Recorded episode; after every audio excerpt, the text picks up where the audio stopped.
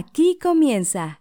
Sheport te ayuda. Una conversación con emprendedores y su transformación digital este 2020. Sean todos bienvenidos a una nueva entrega de Chiport.com te ayuda. Es un gusto poder saludarte y darte la bienvenida. Queremos, como es el objetivo de este podcast, poder ayudarte y conocer mejor cómo funciona el Internet.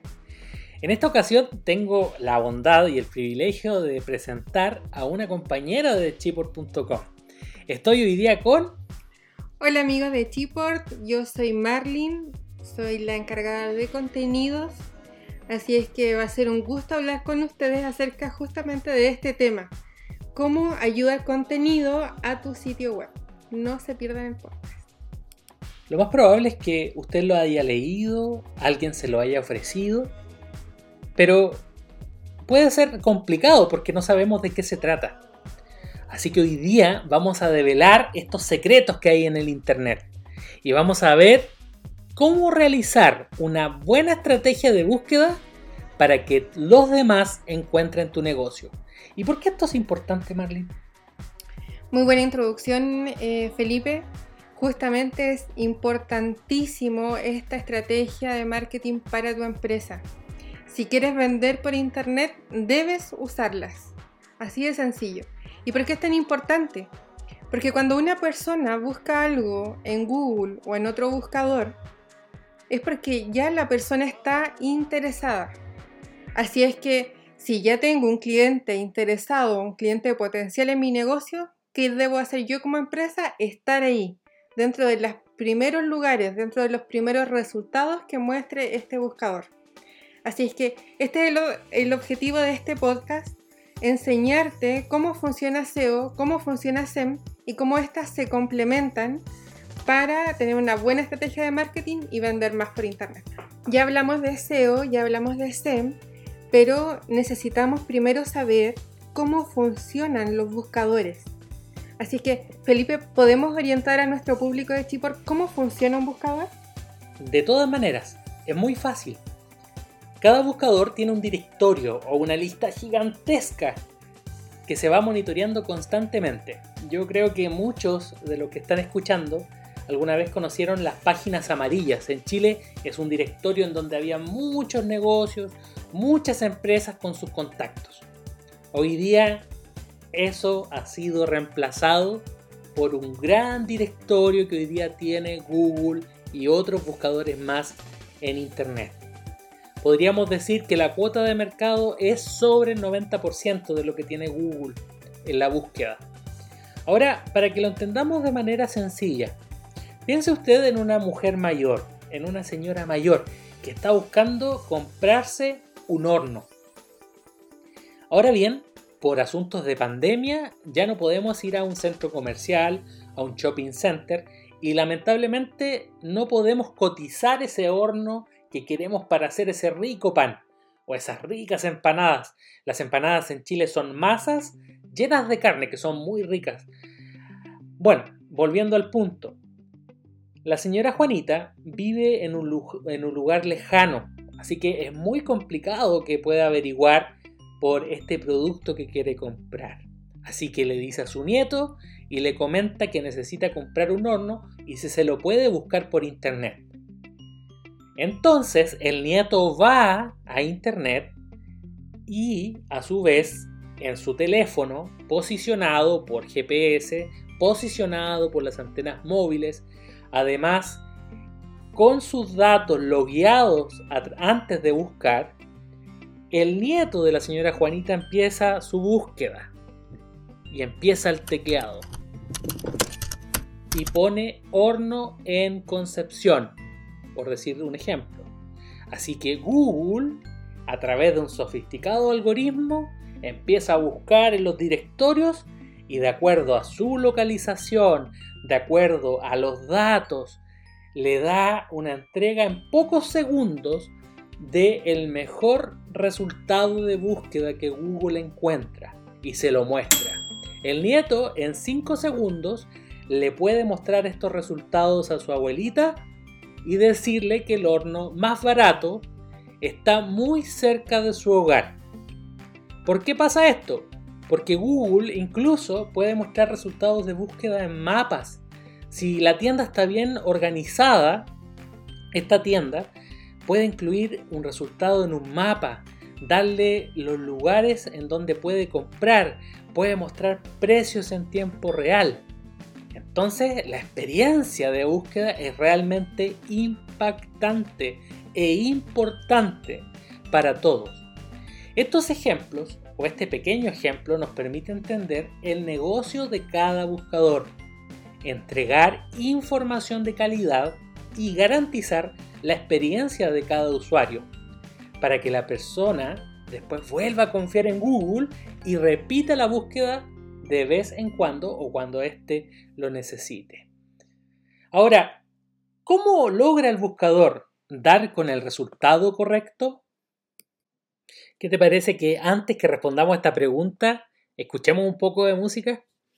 Desde el sitio de libre de derechos de autor, freemusicarchive.org, vamos a escuchar a Hila Nereo con la canción Stars. A nosotros nos gustó, ojalá también te guste a ti.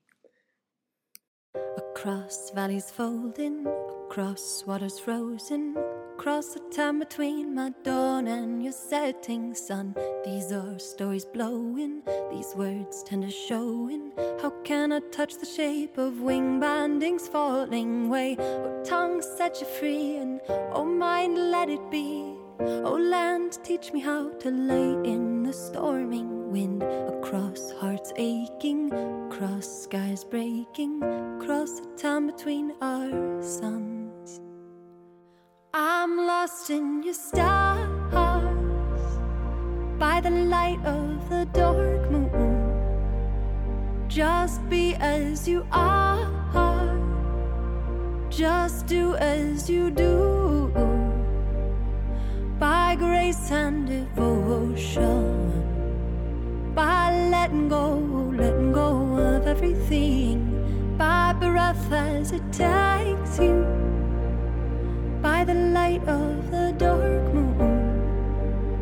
I'm lost in your stars.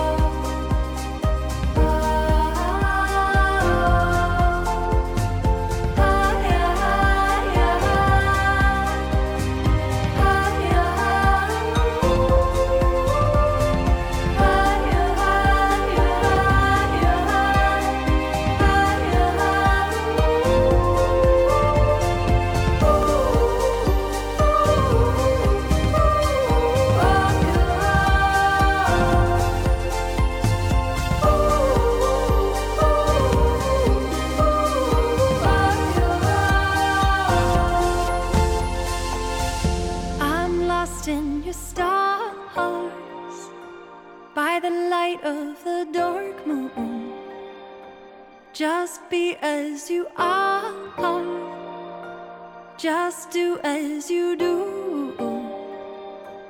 By grace and devotion. By letting go, letting go of everything. By breath as it takes you. By the light of the dark moon. I'm lost in your stars.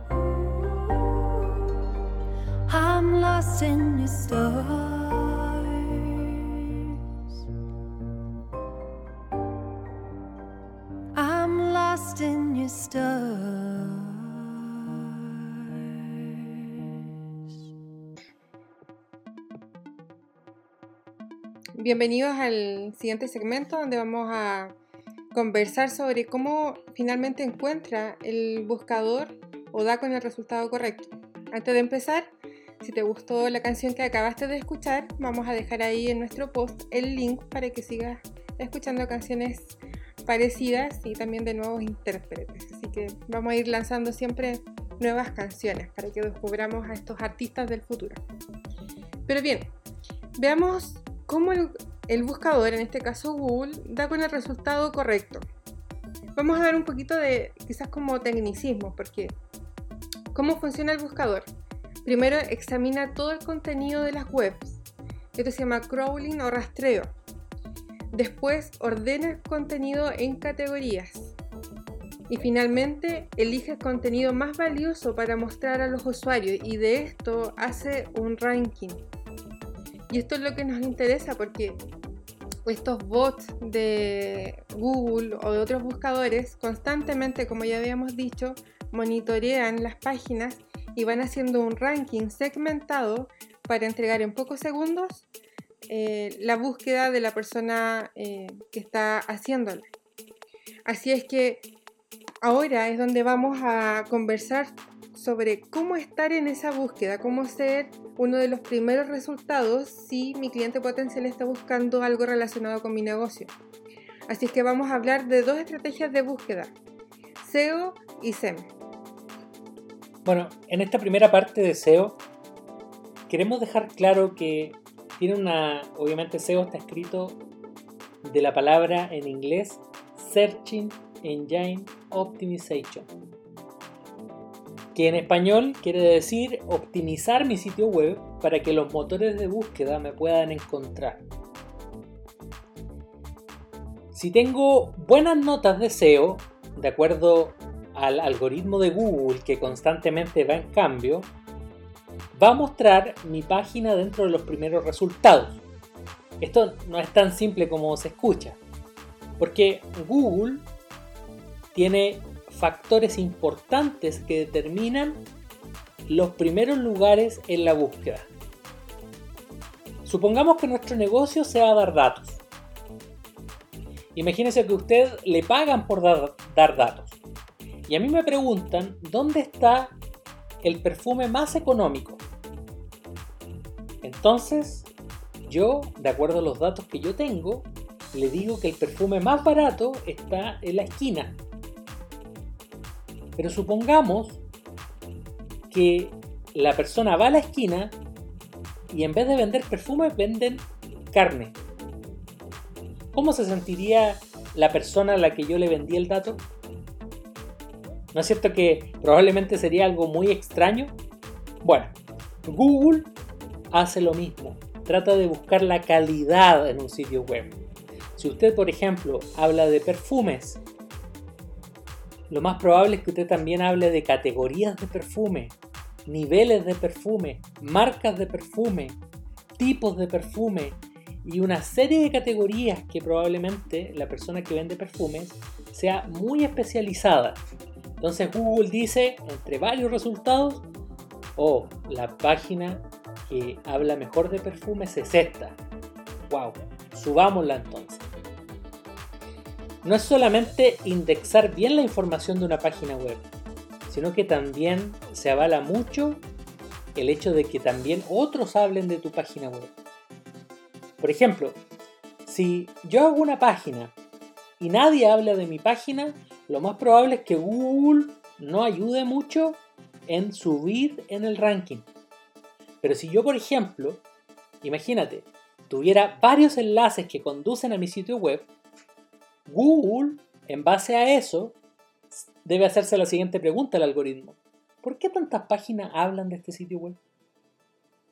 ¿Qué venderán? ¿Será algo muy bueno? Entonces Google dice, sí, el contenido de esta página es sobresaliente, así que la vamos a poner primero. Entonces, el primer tipo de estrategia que es muy importante es la de SEO.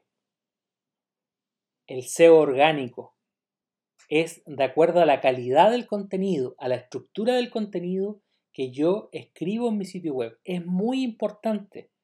Me ha tocado compartir con muchos clientes que no le dan importancia a eso. Y es porque obviamente escribir no es fácil. Por lo menos en Chile nos cuesta mucho tener buenos hábitos de lectura y buenos hábitos de escritura. Si me preguntas cómo escribo con lápiz, yo creo que escribo más complicado que un doctor. Entonces, eso es lo que ocurre hoy día con la cultura. Pero, querido auditor, si tú tienes un sitio web y realmente quieres que Google le dé importancia, el contenido es el rey. El contenido es el rey. Si tu contenido es bueno, puede ser SEO emocional, en donde el cliente lee lo que tú escribes y probablemente lo lleve a generar una acción. Eso Google también lo valora mucho. Así que es muy importante el contenido orgánico. ¿Y por qué se le dice orgánico? Porque es natural. Por decirlo así, ir escalando en el ranking que el buscador muestra y por lo tanto se entiende que no se paga para aparecer dentro de las primeras opciones que da el buscador. Y por lo tanto es una vía muy favorable para una empresa que no tiene muchos recursos para invertir en publicidad o anuncios pagados. Pero también esa estrategia de SEO uno la puede complementar con otra cosa, con la estrategia SEM, que Marlin nos va a comentar cómo es. Ya hablamos, queridos auditores de SEO, y ahora vamos a explicar cómo se complementa el SEO con esta estrategia de búsqueda que es SEM. SEM en español significa que el motor de búsqueda yo le pago para que él me muestre. Muestre mi sitio web o muestre alguna publicidad quizás en correos electrónicos como Gmail o también en canales como YouTube. Ahora pareciera muy sencillo, ¿cierto? Llegar y pagar. Pero recordemos que cómo eh, gana el buscador eh, con esta estrategia. Ellos me cobran por clic de acuerdo a la palabra clave que yo puse en, mi anuncio pagado. Ahora, este valor de palabra clave va a depender mucho del rubro en el que esté, porque es una puja constante con otros competidores del mismo rubro. Ahora, ¿qué sucede si logro que la gente llegue a mi sitio web? ¿Cómo se complementa esta estrategia con SEO? Les voy a poner un ejemplo. Imagínense que usted tiene un local físico Usted lo llena de publicidad, así que consigue que mucha gente visita su local. La gente llega a su local, pero se da cuenta que le faltan productos, que el local no está muy bien distribuido, quizás le falta luz. ¿Qué va a pasar con la gente cuando entre a su tienda? Lo más probable es que se va a ir. Y eso es lo que se llama en Internet la tasa de rebote. De manera que si yo no tengo en mi sitio un buen SEO, es decir, no tengo mi página pensada para el usuario, lo más probable es que esta publicidad que yo haya pagado no convierta, no convierta en ventas o los objetivos que yo me propuse con esta publicidad. De manera que ambas estrategias deben ir complementadas. Es decir, si yo pago una publicidad SEM, debo asegurarme que mi sitio cumpla por lo menos con los estándares básicos de SEO para el buscador. Y recuerden que el mejor SEO es el que se hace pensando en el cliente, porque Google premia, así como otros buscadores, que el contenido sea original. Muy bien, hicimos ya un recorrido por búsqueda SEM, búsqueda SEO. Espero que te haya quedado muy claro lo que acabamos de tratar de enseñar. Pero es con todo el cariño, de verdad, nosotros como Chipor trabajamos con todo el cariño. Queremos que las personas no solo contraten servicios, sino que entiendan lo que se está haciendo. Nosotros como Chipor trabajamos con todas estas estrategias. Trabajamos el SEO tanto orgánico como también el, por la vía SEM, con los anuncios publicitarios. Ahora, querido amigo, también es importante que tú sepas lo siguiente. Todo lo que nosotros hablamos es muy bueno, pero también hay otras cosas que son importantes como una buena velocidad de un sitio web. Google premia también el que una página tenga un certificado de seguridad. Y muchas otras cosas que a medida que pasa el tiempo, si Dios lo permite, nos gustaría mostrarte y enseñarte para que no solo veas Internet como una forma de entretenimiento, sino como la vía global de poder hacer un negocio. Los locales físicos son importantes hoy día, pero los locales digitales o las tiendas digitales van a ser muy pronto el futuro de la humanidad. Ha sido un gusto. Mi nombre es Felipe y soy encargado de proyecto en chipor.com. Así que te esperamos y muchas gracias Marlin por acompañarnos en esta oportunidad que, me imagino no va a ser eh, la última. Por supuesto que no, es para nosotros un gusto compartir, traspasarles un poco de lo que hacemos en Chipor. Como decía Felipe, queremos que ustedes entiendan, por favor háganos sus preguntas, déjenos sus comentarios. Vamos a estar felices de asesorarlos porque sabemos que las empresas lo necesitan hoy día. Así es que cuenten con nuestro apoyo. Fue un gusto haber estado con ustedes en esta ocasión. Chao, chao. Gracias por escuchar este podcast. Visita sheport.com para más información.